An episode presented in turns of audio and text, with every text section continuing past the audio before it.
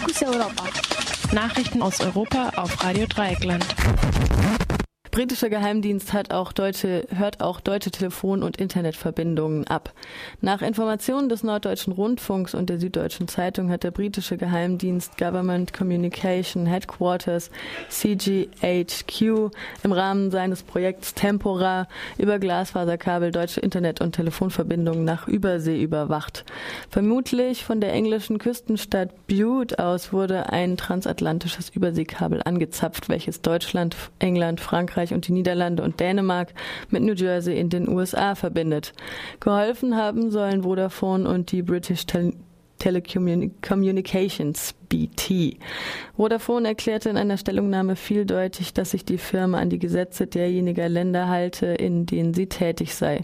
Auskunft über Einzelheiten lehnte Vodafone mit Hinweis auf die nationale Sicherheit ab. BT wollte sich nicht zu den Vorwürfen äußern.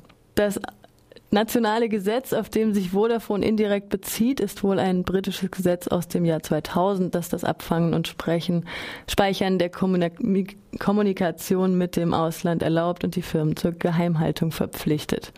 Außerdem Anzapfen an Knotenpunkten wie in Butte konnte Überseekabel auch mit Hilfe von U-Booten angezapft werden. Nach bereits über zehn Jahre alten amerikanischen Presseberichten wurde das amerikanische Atom-U-Boot Jimmy Carter so umgerüstet, dass es Überseekabel am Meeresboden aufschlitzen und anzapfen kann. Der deutsche Regierungssprecher Steffen Seibert erklärte, man habe das, der britischen Botschaft Fragen übermittelt, um zu erfahren, auf welcher Rechtsgrundlage und in welchem Umfang das passiert. Bundesministerin Leuthäuser-Schnarrenberger wies darauf hin, dass England Mitglied der Europäischen Union ist und so die Datenschutzstandards der EU auch für Großbritannien gelten würde. Der innenpolitische Sprecher der Bundestagsfraktion Bündnis 90 Die Grünen im Gespräch mit Radio Korax in Halle nur das Warum, das ist, glaube ich, relativ äh, schlicht zu erklären, weil man einfach gerne alles wissen will, was so passiert. Ähm, und man weiß auch einigermaßen genau, wie das wohl sich vollzieht. Sie haben das richtig meiner Ansicht nach dargestellt, dass bei PRISM eben sozusagen punktuelle Abfragen erfolgt sind bei großen Internetunternehmen ähm, während bei Tempora offensichtlich das Netz komplett sozusagen abgeleuchtet und gefiltert wurde. Und ähm, insofern ist das Programm aus Großbritannien nochmal ein äh, sehr viel größerer Eingriff äh, in die Grundrechte der Menschen. Es findet eine massenhafte, anlasslose, das heißt also ohne einen konkreten Tatverdacht oder irgendwas, eine massenhafte, anlasslose und schwellenlose, also ohne jede Verhältnismäßigkeit, äh, eine Datenrasterung und Speicherung beliebiger Menschen statt, aller Menschen statt. Und das hat schon Orwellsche Züge und äh, ist sehr bedrückend, dass man das jetzt so erfährt, dass äh, so etwas Praxis der Geheimdienste ist. EU eröffnet neues Verhandlungskapitel mit der Türkei im Herbst. Die Außenminister der EU-Staaten haben sich darauf geeinigt, ursprünglich sollte das neue Verhandlungskapitel bereits an diesem Mittwoch eröffnet werden. Deutschland, die Niederlande und Österreich wollten jedoch als Reaktion auf die Polizeigewalt der letzten Tage in der Türkei nicht zustimmen. Darauf warf der türkische Europaminister Egemen Barsch Angela Merkel ein Wahlkampfkalkül vor. Die jetzige Entscheidung, das neue Kapitel im Oktober zu eröffnen, entspricht einem Kompromissvorschlag des österreichischen Außenministers Michael Spindelegger. Damit hat die EU Zeit, die Entwicklung in der Türkei abzuwarten. Zahlreiche Verhandlungskapitel mit der Türkei sind weiter wegen der Zypernfrage blockiert. Türkische Polizei greift Journalisten an. Nach einer Zusammenstellung in der türkischen Tageszeitung Radikal haben Polizisten am vergangenen Wochenende in zahlreichen Fällen in Istanbul gezielt Journalisten angegriffen. Dabei machten sie keinen Unterschied zwischen türkischen und ausländischen Medien. Die gleichen Vorwürfe erhebt auch die türkische Journalistengewerkschaft TGS, wie der Vorsitzende der TGS Erkan İpekçi auf Anfrage von Radio Dreieckland bestätigte.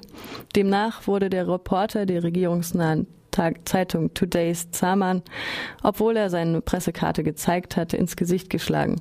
Obwohl sie ebenfalls ihre Pressekarte gezeigt hatten, wurden zwei Reporterinnen der Zeitung Radikal mit Polizeiknüppeln geschlagen und beleidigt. Ein Kameramann von CNN International wurde, während er Aufnahmen machte, von Polizisten getreten. Dem Herausgeber der Zeitung Bir Gün, Budak Öz, wurde mit Gewalt die Gasmaske heruntergerissen, wobei er im Ohr verletzt wurde. Zwei Kameramänner von Al Jazeera TV TV wurden von mehreren Polizisten geschlagen. Dies sind nur einige der bekannten Beispiele.